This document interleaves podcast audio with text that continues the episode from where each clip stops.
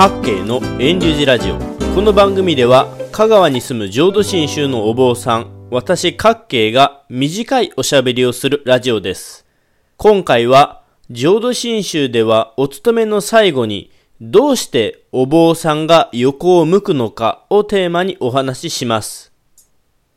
地域や宗派によって違うでしょうが私のところでは浄土真宗の法事は長いらしいです。最低でも1時間、2人以上でお参りすると2時間近く法事のお勤めの時間をいただくことになります。都会の方だと長くて1時間で終わるそうなのですが、地方の浄土真宗の法事では時間が長いのか早く終わらないかなと思っている人も多いんじゃないんでしょうか。私の想像ですけど、実際お坊さんがおりんを鳴らすたびに幼稚園くらいのお子さんでしょうかもう終わった？まだ終わらないの？って大きな声が聞こえてきます。子供って結構感覚鋭いですよね。そろそろ式が終わりそうだなっていうのがなんとなくわかるんでしょう。読む速度の緩急とか、おりんの鳴らし方で終わりそうっていうのが感じられるんでしょう。でも、法事っていうのは、独協だけでは終わらないので、小さなお子さんは、がっかりと言いますか、退屈そうな態度になってしまいます。浄土真宗の法事の最後には、お話の時間というのがあります。お坊さんが座り直して、仏壇の横向き、やや後ろ向きになって、仏様のお話をする法話の時間があります。私の寺ではだいたい10分をめどにお話ししています。さあ、10分間のお坊さんのお話が終わって、もう法事のお勤めは終わったなって子供たちはほっとした様子なんですが、まだ終わらないんですね。ここからさらに横向きの状態で仏壇に置かれている箱から読み物を取り出して読みます。2分くらいでしょうか。この短い読み物を読んで、お坊さんがお仏壇に向き直して、合唱礼拝、南無阿弥陀仏とお念仏を唱えますと、法事のお勤めの時間は終わりです。地方の浄土真宗のお勤めって長いんですよね。それでもう終わったかなって思っても、横を向いてお話ししたりとなかなか終わらないんですよね。さて、浄土真宗のお坊さんはなぜお経を読み終えた後でわざわざ横を向くんでしょうか？多宗派のお坊さんの作法は知らないのですが浄土真宗のお坊さんがお勤めの最後にどうして横向きやや後ろ向きに座り直してご法話して読み物を読むのが疑問に感じる人もいます。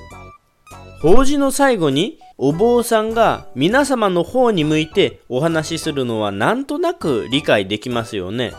法事というのは仏様を称えたり、仏様の教えが書かれたお経を読むだけではなく、お周りの方々に仏様の教えがどんなものなのかというのを簡単に雑談のような感じで話したりするんですね。お経を聞くだけでは仏様の教えはわからないので、お坊さんがお勤めの最後に皆様の方を向いて噛み砕いてその場に応じた話をします。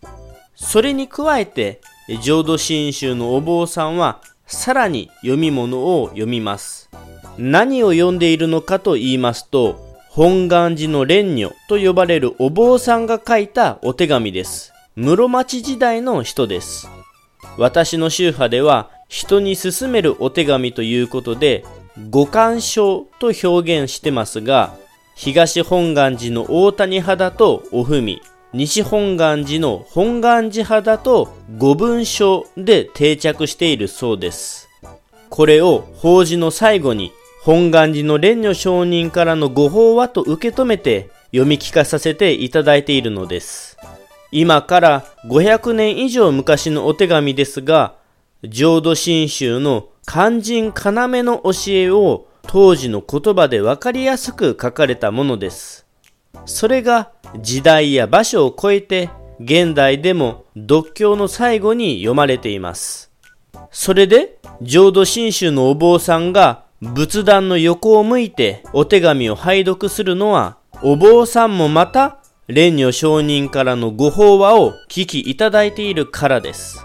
拝読するお坊さんは蓮如上人の法話を仲立ちしているだけであって、お坊さんもまた拝聴者です。お参りの人だけが聞くのではなく、読む人もまた聞いている立場です。これがお坊さんが横向きになる理由です。本山とかの大きなお寺に行きますと、何人ものお坊さんが読経しますよね。で、読経の後、お手紙を読むお坊さん以外は吐けるんですが、お堂の外に出るわけではありません。お堂の隅っこに移動して、お参りの方と同じようにお手紙の言葉を頭を下げて聞きます。お経を読むこと、仏様を称えることも大事でしょうが、浄土真宗ではさらに蓮如上人の書かれた大切な浄土真宗の肝心要の法話もお坊さんもお周りの人も同じように聞きいただきます。これは法事だけでなく、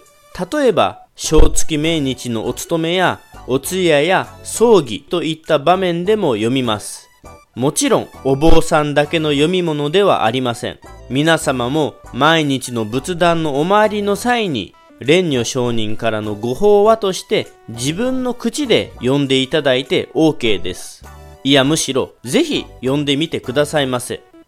蓮如上人の書かれたお手紙は200通以上残っていますが、そのうちの80通を選びまとめられています。正式には80通は5つに分けて5条からなっていますが、大抵の家庭のお仏壇には簡易版としてさらに絞って20通ほどのお手紙を一冊にまとめたものを置いていると思います。正月参りとかに来たお坊さんは、後ろに巻いている人が一人でも、また誰もいなくても、蓮如上人からのご法話として横を向いて拝読します。皆様もたとえ一人でお参りしたとしても、蓮如上人からのご法話と受け止めて私の口で言ってはいるんだけれども、蓮如上人が時代や場所を超えて今の私に伝えているんだといただいて読み聞かさせていただきます。たとえ誰もお参りがいなくてもお仏壇にお参りしましたらぜひお手紙を読んでくださいませ。2021年8月24日の今回は浄土真宗のお坊さんが読経の最後になぜ仏壇の横を向くのかについてお話ししました。理由はお参りの方々と一緒に本願寺蓮如上人からのご法話を聞かせていただいているからです。各系の遠流寺ラジオは、ポッドキャストでも配信していますので、レビュー、評価、登録してくれたら嬉しいです。来週もまた聞いてくださいな。